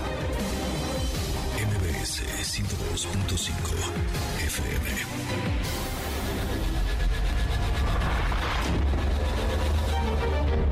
MBS Radio presenta Ana Francisca Vega en MBS Noticias. Continuamos. 6 de la tarde con 13 minutos. Gracias por seguir con nosotros en esta tercera emisión de MBS Noticias. Yo soy Ana Francisca Vega, jueves 24 de noviembre del 2022. Les recuerdo nuestro número de WhatsApp 5543 77 1025. Eh, oigan, importante, eh, llama la atención información que se está generando desde el estado de Zacatecas. El uh, gobernador eh, David Monreal Ávila hace unos minutos apenas subió un tuit a su cuenta diciendo quienes conformamos la Mesa Estatal de Construcción de la Paz informamos con pesar el deceso del general José Silvestre Ursúa Padilla, coordinador de la Guardia Nacional en el estado de Zacatecas. Enviamos nuestras condolencias a sus familiares eh, y seres queridos. Así es que eh, el, coordinador de la Guardia Nacional en Zacatecas eh, está, está muerto. Eh, y eh, un periodista de Zacatecas eh, dice, y se los leo textual, por supuesto, estamos nosotros en proceso de confirmar esta, esta noticia. Dice, esta tarde murió en un enfrentamiento en Pinos, Zacatecas, el general José Silvestre Ursúa, coordinador de la Guardia Nacional. Cuatro policías más están heridos después de un enfrentamiento con civiles armados entre los, en los límites entre Zacatecas y San Luis Potosí. Por supuesto, en un, en un segundo más eh, toda la información de lo que se está generando este asesinato, si se confirma, eh, por lo pronto la muerte eh, de el coordinador de la Guardia Nacional en un estado golpeadísimo por la violencia que es el estado de Zacatecas. Bueno, eh, mucha información todavía la siguiente hora. Por supuesto, estaremos yendo con Irma Uribe y adentro afuera. Nos va a presentar el club de lectura de nuestros radioescuchas de la tercera emisión. Eh, y es momento ahora de platicar. Ustedes recordarán, ustedes recordarán este caso eh, inmenso de corrupción, este esquema enorme de corrupción de la estafa maestra, un sistema en el que 11 secretarías o 11 dependencias del gobierno en ese entonces del gobierno de Enrique Peña Nieto, realizaron eh, convenios, ¿se acuerdan?, con universidades públicas para hacer pues supuestos intercambios de servicios, ¿no? Lo recuerdan ustedes. Desde comprar despensas hasta cambiar computadoras, hasta la asistencia en la construcción y en la generación y en el diseño de pozos petroleros, en fin, las universidades lo que hacían era que, que subcontratar empresas que eran empresas fantasma, que no existían, y de esta manera tres mil millones de pesos del erario público em, pues desaparecieron, básicamente. La única persona que está en... Em, del, digamos, de los señalados en, este em, esquema grande, grandote, eh, en prisión, estaba Rosario la, la, secretaria, la exsecretaria de la SEDATU.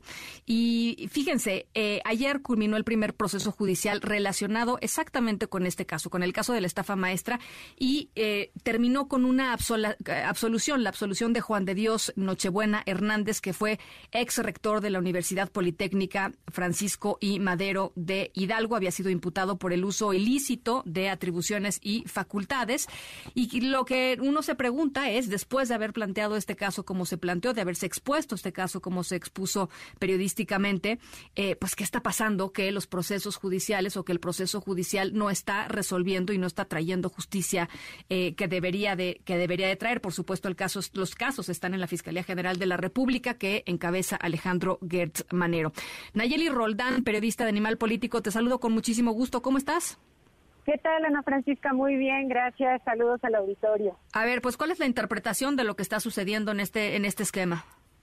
Pues mira, Ana Francisca, lo que había pasado desde hace tiempo, eh, pues que nosotros, digamos que lo señalamos incluso desde el proceso de Rosario Robles, y es que eh, la Fiscalía General de la República ha investigado o ha armado todos estos casos eh, solamente con señalamientos administrativos, pero nunca en realidad ha investigado el desvío de recursos.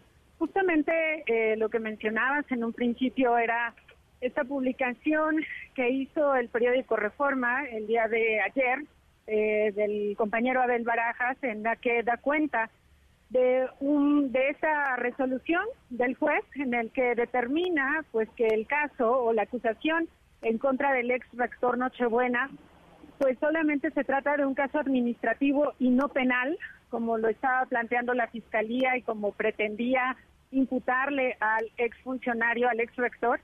Y bueno pues en este caso digamos que la responsabilidad no es del juez sino más bien de cómo se, se armó el caso. Y eso eh, pues está en manos de la Fiscalía General de la República, quien ha, pues eso, hecho las imputaciones, armado las carpetas de investigación y, eh, y pues el resultado es este. Incluso también lo que había pasado en contra de Rosario Robles era exactamente lo mismo. La acusación era uso indebido de atribuciones y en realidad eh, pues ese delito, por ejemplo, no ameritaba ni siquiera la prisión preventiva y aún así estuvo en la cárcel durante tres años. Pero en esos cuatro años, digamos, después de la publicación de esta investigación que hicimos en Animal Político y en Mexicanos contra la Corrupción, pues la Fiscalía no ha armado eh, esto que nos prometió el, el fiscal Alejandro Gertz Manero al inicio de esta administración, que era investigar la estafa maestra como delincuencia organizada. Eh, y bueno, claro, a todas luces había efectivamente un esquema de organización para desviar el dinero público que se repitió una y otra vez durante todo el sexenio, durante todo el sexenio de Enrique Peña Nieto. Y eh, pues no se cumplió porque en realidad eh, todos los casos han sido investigados de manera aislada por cuestiones efectivamente administrativas pero en ningún caso se ha seguido la ruta del dinero y mucho menos saber quiénes son los artífices del desvío y sobre todo quiénes son los beneficiarios, Ana Francisca. Bueno, pues es que esas, son, esas dos preguntas son las dos preguntas esenciales, es decir, lo que se señala en este, en este momento, en este corte de caja, digamos, es que la estafa maestra jamás ha sido investigada. ¿Sí? ¿Me escuchas, Nayeli?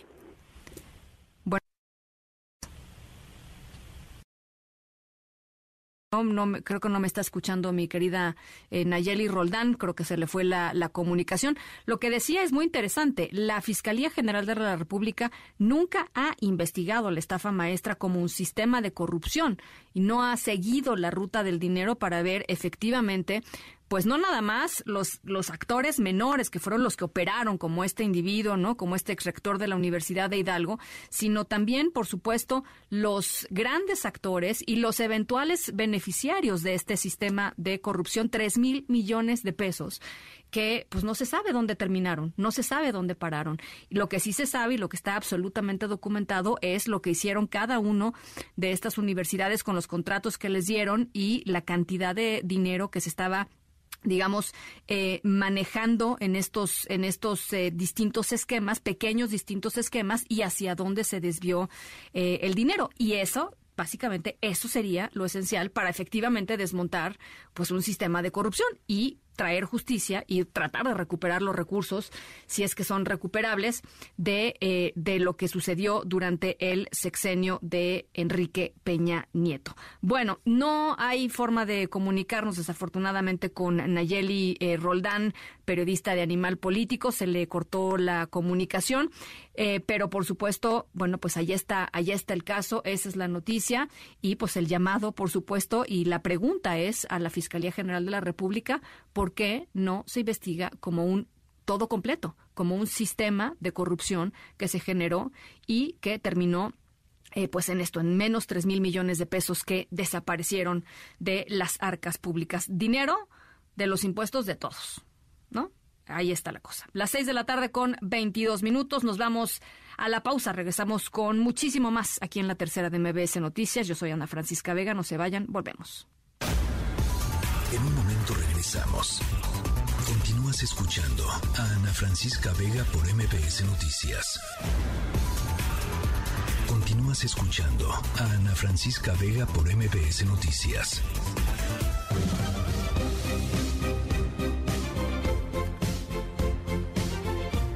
Seis de la tarde con 24, con 24 minutos. Mi querida eh, Nora Bucio, nos tienes información. ¿Cómo estás? Muy buenas tardes.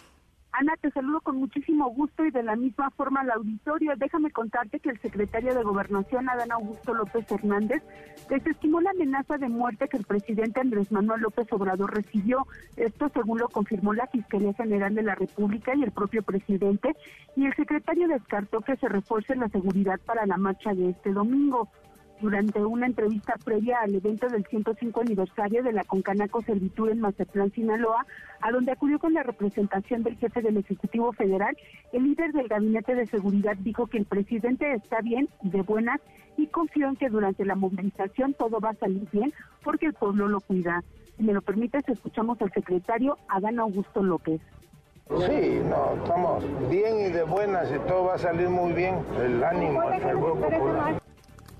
También aprovechó para asegurar que la del domingo no es una contramarcha, sino un desfile, una celebración y una representación de la gente de todo el país que apoyan al mandatario federal con motivo de su informe de gobierno cuestionado sobre el hecho de que se usen recursos del erario de los estados y municipios para movilizar a la gente a la marcha, López Hernández dijo que esos tiempos ya pasaron y solo se trata de que el ánimo ciudadano se transmite hacia la organización para ir juntos a la capital a marchar con el presidente. Ana Francisca, la información. Muchísimas gracias, Nora. Muy buenas tardes. Gracias, muy, muy buenas tardes. El consejero presidente del INE, Lorenzo Córdoba, aseguró que el periodismo como la democracia, eso dijo Lorenzo Córdoba, en México y en el mundo enfrenta tiempos difíciles en los que el conocimiento racional compite, así lo dijo él, ¿eh? con el pensamiento mágico y con los otros datos. Querido René Cruz, te saludo nuevamente con gusto. Hola Ana, amigos del auditorio, muy buenas noches. Así es, el presidente del Instituto Nacional Electoral, Lorenzo Córdoba, pues afirmó que el periodismo enfrenta nuevos y graves retos que implican regresiones y concentración de poder. Al participar en el foro La importancia del periodismo y la integridad electoral, indicó que los autoritarismos han convertido a la prensa en su enemigo, al tiempo en el que destacó que los desafíos del periodismo solo se podrán superar con más y mejor periodismo. Escuchemos. Todos los autoritarismos, todos sin excepción, tanto los del siglo XX como las nuevas expresiones autoritarias que están surgiendo en el siglo XXI, han convertido a la prensa libre en su enemigo. Han señalado, acosado, estigmatizado y atacado directa o indirectamente a las y los periodistas. Los regímenes autoritarios requieren de una prensa adormecida, fiel, sumisa, que lejos de trabajar para la ciudadanía, esté al servicio del propio régimen. Una prensa que muy lejos de hacer periodismo, se dedique a hacer propaganda a repetir los dictados del poder, a elogiarlos. Córdoba Vianello destacó que no se puede aspirar a una mejor democracia vulnerando los principios y los valores de la propia democracia, como la libertad, la pluralidad y la convivencia pacífica entre mayorías y minorías. Por este motivo, pues hace un llamado a crear una alianza estratégica entre instituciones electorales, periodistas y ciudadanía para defender a la democracia. Ana, el reporte que tengo. Muchísimas gracias, René. Buenas noches. Gracias, muy buenas tardes. Eh, rápidamente les eh, informo, la Guardia Nacional está enviando, la Secretaría de la Defensa Nacional y la Guardia Nacional un eh, comunicado en donde dice, y se los leo textual, las y los integrantes de la Guardia Nacional externamos nuestro más profundo pesar por el lamentable fallecimiento del coordinador estatal de Zacatecas, comisario José Silvestre Ursúa Padilla, quien perdió la vida en cumplimiento del deber al participar en un operativo conjunto contra la delincuencia organizada. Eh, dice este comunicado, expresamos nuestro más sentido pésame a familiares y amigos del comisario Ursúa Padilla, a quien recordaremos como un mando ejemplar que entregó su vida para proteger a la ciudadanía. Así es que eh, efectivamente se confirma no solo la muerte, sino la muerte en cumplimiento del deber, es decir, en un operativo en contra del crimen organizado del encargado de la Guardia Nacional en el estado de Zacatecas, comisario José Silvestre Ursúa eh, Padilla. Eh, por supuesto, en un segundito más, más detalles conforme vayan llegando. Esto es información que se está generando en este, en este momento. Bueno, en otro caso importante, la Fiscalía General de Justicia de la Ciudad de México detuvo a una pareja presuntamente responsable del asesinato a golpes de un niño, de un chiquito de ocho años de edad en la alcaldía Gustavo Amadero, el chiquito llamado Freddy. Eh, esta pareja eran sus tíos, sus tíos. El niño fue internado el pasado 22 de noviembre en el Hospital Infantil de Cuautepec. Ahí el personal médico dijo que cuando llegó este chiquito, pues ya no tenía signos vitales, había estado en casa de los tíos eh, y estaba pues todo golpeado estaba todo golpeado. Juan Carlos Alarcón, la autoridad, la verdad hay que reconocerlo, actuó rápido. ¿Cómo estás? Buenas tardes nuevamente. Efectivamente, gracias Ana Francisca, agentes de la Policía de Investigación detuvieron a dos tíos del niño, del niño Freddy de ocho años de edad que murió a consecuencia de una severa golpiza y que para despistar a las autoridades los llevaron al Hospital Pediátrico de Pautepec. Ulises Lara, vocero de la Fiscalía Capitalina, informó que el Ministerio Público obtuvo de un juez de control las órdenes de aprehensión en contra de los implicados. Escuchemos. Les informo que, derivado del trabajo realizado por esta Fiscalía, se estableció la probable participación de Flor N. y Rogelio N. en el delito de homicidio calificado en agravio del pequeño, de quien ambos son familiares indirectos. Ambos fueron trasladados respectivamente al penal femenil de Santa Marta Catitla y el sujeto al reclusorio Oriente. El funcionario indicó que el menor ingresó el pasado 22 de noviembre al Hospital Materno Infantil de Cuautepec en Gustavo Amadero, donde el personal médico detectó que el pequeño tenía severos golpes en todo el cuerpo y que ya no contaba con signos vitales. Escuchemos. El Ministerio Público reunió suficientes datos de prueba que revelaron que el pequeño fue víctima de maltrato infantil, lo cual se estableció luego de recabar distintos testimonios, la inspección de cámaras de videovigilancia públicas y privadas, así como diligencias periciales practicadas que dieron positivo a una prueba de luminol. Esta prueba de luminol, Ana Francisca, si me permite rápidamente, pues es la que detecta justamente los, las manchas hemáticas, los rastros de sangre que fueron hallados en el domicilio. Ya habían limpiado la escena del crimen, pero los peritos lograron con el luminol detectar pues estas eh, manchas, estas muestras hemáticas que las llevaron al laboratorio de genética y dieron positivo que coincidía precisamente con el perfil genético del pequeño. Dijo Ulises Lara que con base en los diversos actos de investigación se acreditó la probable participación de ambas personas en estos lamentables acontecimientos. Y es el reporte que tengo. Espantoso. Muchísimas gracias, Juan Carlos. Un abrazo, muy buenas noches. Gracias, muy buenas noches. Las seis con treinta y uno. Rápidamente hacemos contacto con mi compañero Mario Padilla hasta Zacatecas con esta información, querido Mario, sobre el asesinato del comisario Ursúa, el encargado de la Guardia Nacional allá en el estado de Zacatecas. ¿Cómo estás? Buenas tardes, Mario. ¿Qué tal, Ana Francisca? Buenas tardes, buenas tardes al auditorio. Efectivamente, el gobernador David Monreal, vía sus redes sociales, confirmó el deceso del general José Silvestre Ursúa Padilla, coordinador de la Guardia Nacional aquí en el estado de Zacatecas. David Monreal escribió, les conformamos la Mesa Estatal de Construcción de Paz y formamos con pesar el deceso del general José Silvestre Ursúa Padilla, coordinador de la Guardia Nacional del Estado. Enviamos nuestras condolencias a sus familiares y seres queridos. Hablamos en el Francisco Auditorio que era un operativo en el municipio de Pinos que buscaban este, objetivos, que llaman yo, eh, objetivos de, de, búsqueda pues, y localización. Y fueron agredidos tras repeler la agresión. Cinco agentes resultaron heridos, tres de la Guardia Nacional y dos más de la Policía de Investigación. Era cuando era trasladado a recibir esa atención médica, el general Usua Padilla falleció y esto que tenemos hasta el momento aquí en el estado de Zacatecas, junto con este objetivo, con este oficial muerto, son este, también otro más de la Policía Preventiva de Zacatecas que fue muerto la mañana de hoy, digamos a 44 policías muertos en el estado de Zacatecas, cuando en el 2021 fueron 32, sí. no recuerdo mal, son tres de la Guardia Nacional este año. Tremendo. Eh, estaba eh, leyendo eh, que Mario que, que, fue un operativo largo, decía desde las 10 de la mañana y hasta las 3 de la tarde con 50 minutos, que persistió, digamos, este enfrentamiento entre elementos de seguridad y presuntos narcotraficantes. Evidentemente, todos estos detalles van a irse publicando oficialmente en los próximos, estoy segura, en los próximos minutos. pero si es así, pues fue, digamos, una, un enfrentamiento atípicamente, pues largo mi querido Mario.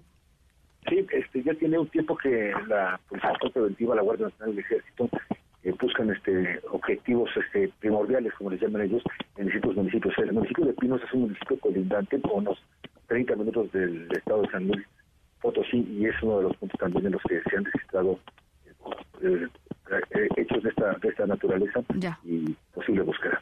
Ya, eh, tengo entendido también que el general Ursúa eh, tomó protesta hace menos de un año, apenas el 4 de enero, Mario.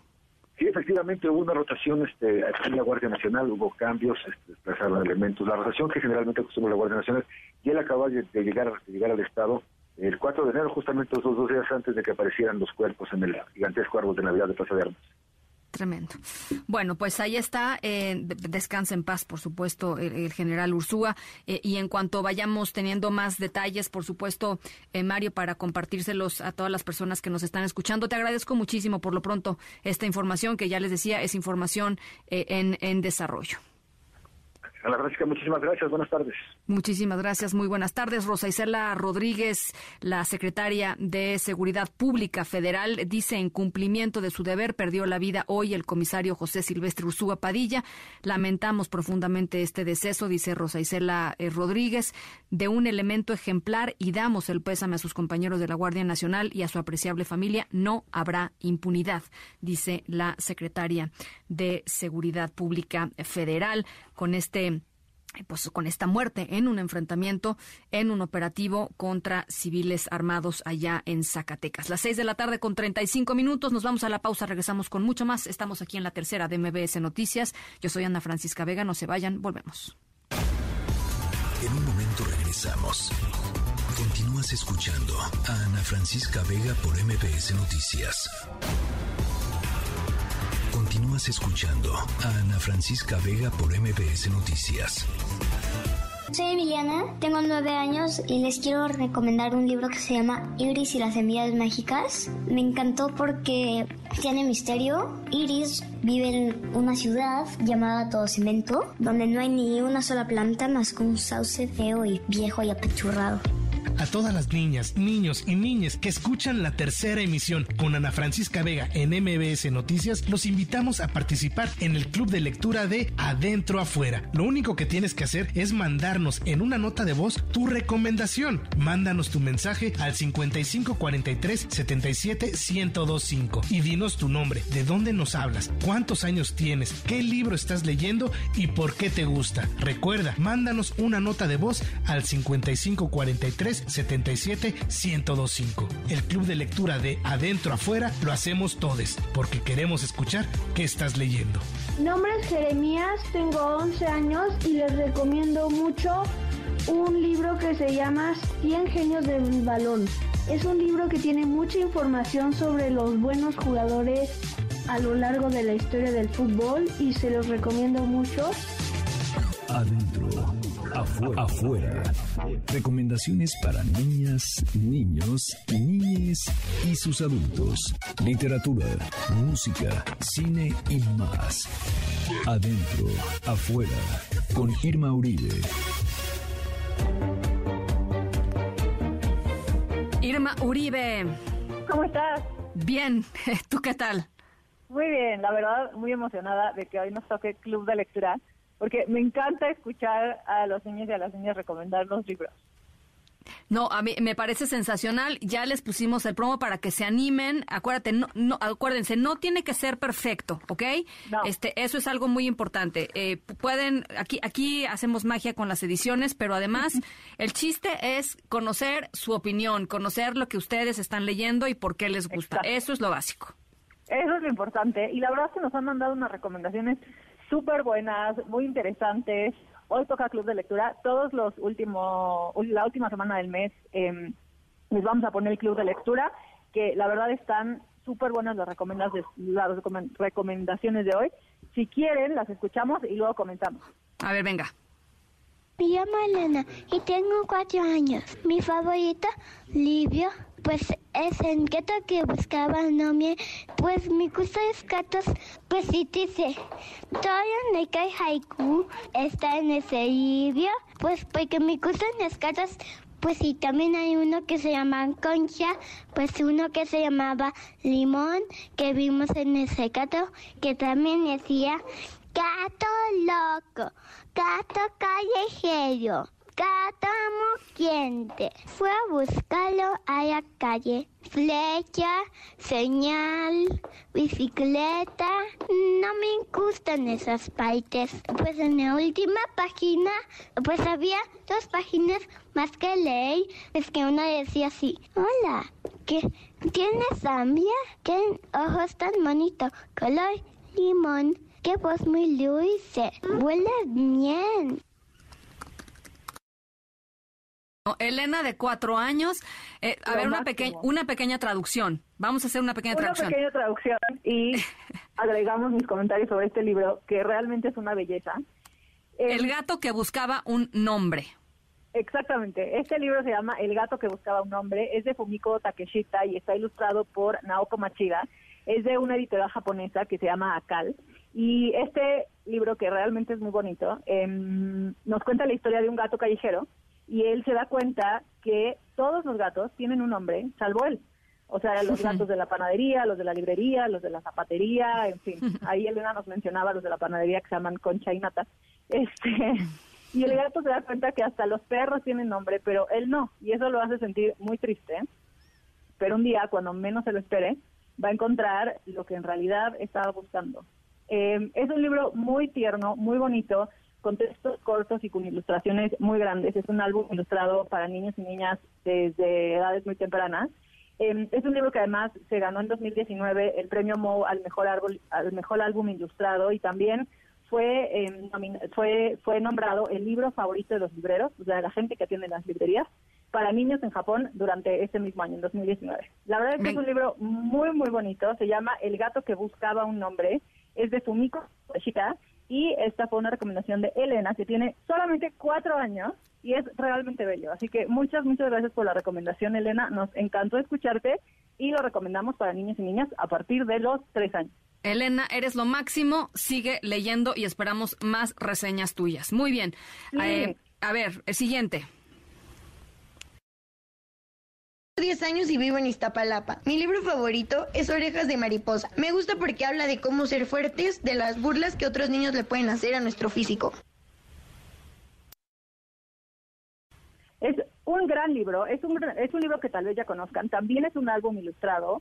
Em, me gusta mucho justamente porque, porque es un libro que tiene un mensaje muy importante sobre todo en estas épocas, ¿no? En donde de repente como que las redes sociales nos dan una imagen de una vida y un cuerpo que es en nuestro imaginario es el perfecto, cuando en realidad pues los cuerpos son perfectos, ¿no? O sea, estamos vivos, funcionan, todo bien. Em, el libro se llama Orejas de Mariposa, es de Luisa Aguilar y André Neves, está editado por Calandraca, que es una editorial catalana de la que ya hemos hablado acá, que es muy, bonita, eh, tiene una edición muy cuidada. Eh, este álbum ilustrado que nos recomienda Fer eh, es un libro que nos cuenta cómo los compañeros y compañeras de Mara, que es una niña, siempre parecen encontrar razones para burlarse de ella, ¿no? De sus orejas, de su pelo, de su vestido, de su estatura, pero Mara siempre tiene una respuesta para ellos muy divertida y casi poética para cada una de las críticas. Em, además, las ilustraciones juegan mucho como con las respuestas de Mara. Está, la verdad, es un libro muy, muy padre. Tiene un, tiene un formato grande, empastadura. La historia es muy linda, está contada de manera sencilla y le da un gran peso a las ilustraciones em, que nos recuerdan que nuestro cuerpo, pues es nuestro cuerpo y que somos nosotros mismos quienes le podemos dar o restar valor a la opinión de las demás. Em, gracias por esta súper recomendación, Fer. Nos encanta, nos encanta el tema. El libro se llama Orejas de Mariposa y es de Luisa Aguilar. Muchísimas gracias, Fer. Sí, eh, padrísimo. Y el, tenemos una más, ¿verdad? Sí, una última recomendación. A ver.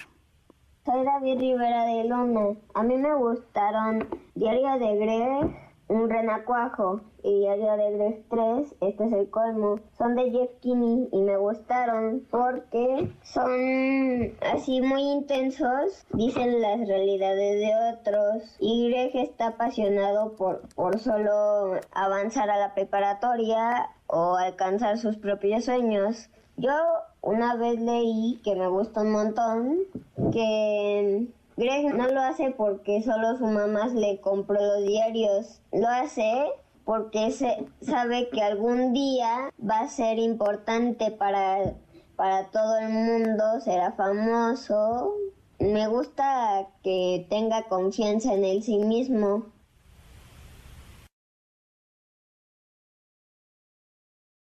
Eh, me gustó muchísimo y fíjate, eh, el diario de Greg es una serie, ¿no, eh, Irma?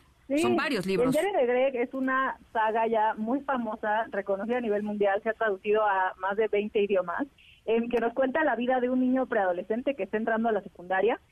Ya hay más de 15 títulos de la saga, hay varias películas y es la recomendación que nos hace David, 8 años. Em, esta saga que la verdad es un gran, gran inicio para los niños y niñas que ya empiezan a leer bien porque es una tira, bueno, es un cómic, está, está en formato de novela gráfica, pero justamente al ser una saga nos permite explorar a los personajes como de manera muy profunda. Em, si, si, no la conocen, la saga del diario de Greg, que es de Jeff Kinney, nos cuenta la historia, bueno, nos cuenta como el día a día de Greg, a través de un diario que se ha escrito obviamente en primera persona, que es un chico que tiene eh, más o menos 12 años tiene un hermano mayor que es muy molestón y un hermano menor que queja de todo y una mamá que lo hace pasar vergüenza, sacar ratos, es un típico niño, ¿no? Que está entrando en secundaria y se está encontrando. Em, como dice David, es un, es un, Greg es un niño que tiene sueños, ¿no? Que tiene algunas cosas y su mamá pues le hace hacer un diario y él se va dando cuenta de que ese diario es más importante de lo que él tal vez creyó en un principio. Eh, mm. Kinney lo, lo, lo escribe y lo ilustra. De hecho, este libro empezó como una tira cómica que, que el autor publicaba a una plataforma en línea y se convirtió en, un sitio tan tan visitado que pues lo convirtieron en un libro y en dos y en tres y en muchos y es de los libros infantiles y juveniles más publicados y leídos de los últimos años es un gran comienzo em, para para los chicos y chicas que quieran leer sagas em, se llama El Diario de Greg, es de Jeff Kinney y esta fue la recomendación de David que tiene ocho años y lo recomendamos justamente para niños y niñas a partir de esa edad. Mil, mil gracias David, nos encantó. Pues me encanta, me encanta que, me encantan las tres recomendaciones de hoy, muy distintas, muy diversas. Elena, Fernanda y David, muchísimas gracias.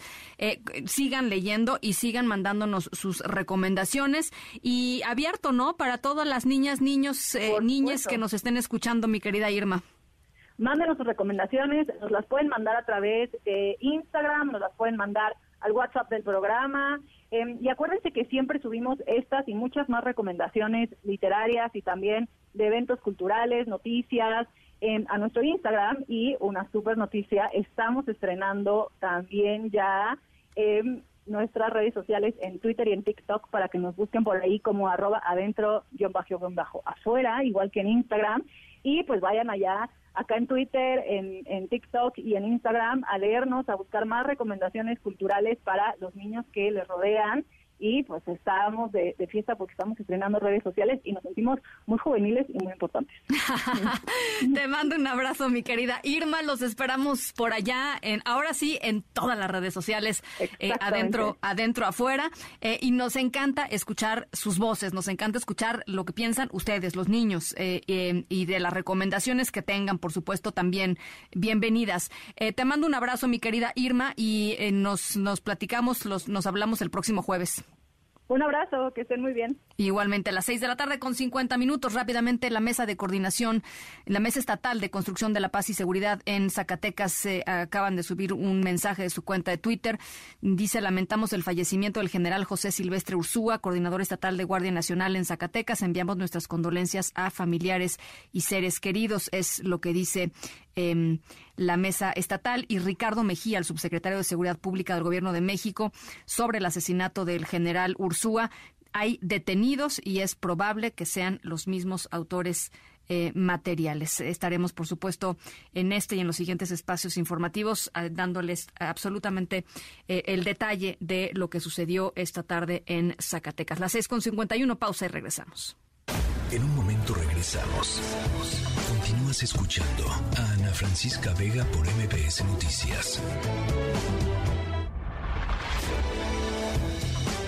Estamos de regreso. Ana Francisca Vega en MBS Noticias. Es por eso que empezó el programa, porque se detectó que, que caían un poquito en su estado de ánimo eh, debido al perder el cabello. Entonces, eh, lo que se ha demostrado es que sea por la peluca o por alguna otra cosa, si están de un mejor estado de ánimo y tienen como una actitud más positiva, el tratamiento lo asimilan de mejor manera. Entonces la parte médica se complementa. Bueno, pues ahí está la buena noticia. El mercado de la lagunilla, el famosísimo, el maravilloso este mercado de la lagunilla es el primero. Eh, que se une a la causa contra el cáncer. Instalaron, chequen qué buena iniciativa, instalaron un centro de acopio para recolectar eh, cabello para que pueda ser utilizado para la fabricación de pelucas oncológicas para niñas, niños, personas adultas que estén atravesando en estos momentos por la enfermedad, por el cáncer. Este programa inició ahí en la lagunilla y ahí se va a poder donar el pelo. La trenza eh, debe ser mayor de 40 centímetros. Pueden llegar sábados y domingos, ojo, sábados y domingos 10 de la mañana a 3 de la tarde para entregarla. Eh, hay, por supuesto, más información en una página de Facebook de la Fundación, se llama Chocho, o pueden llamar o mandar un mensaje de WhatsApp. Les voy a dar tiempo para que vayan, unos segundos para que vayan por una pluma. 55 19 22 50 50. 55 19 22 50 50 por si ustedes quieren donar su pelo para una peluca oncológica en la lagunilla, sábados y domingos de 10 a 3 de la tarde. Todos estos eh, eh, informaciones, todos estos datos se los dejo a través de las redes sociales y nos vamos. Gracias por acompañarnos a nombre de todo el equipo de esta tercera emisión. Muchas gracias por acompañarnos en esta tarde de jueves. Yo soy Ana Francisca Vega y los dejo con Adrián Jiménez, con mi querido Adrián Jiménez en ausencia de Pamela Cerdeira. Pásenla muy bien, cuídense mucho y nos escuchamos mañana viernes 5 de la tarde en punto. MBS Radio presentó Ana Francisca Vega, información para todos. MBS Noticias.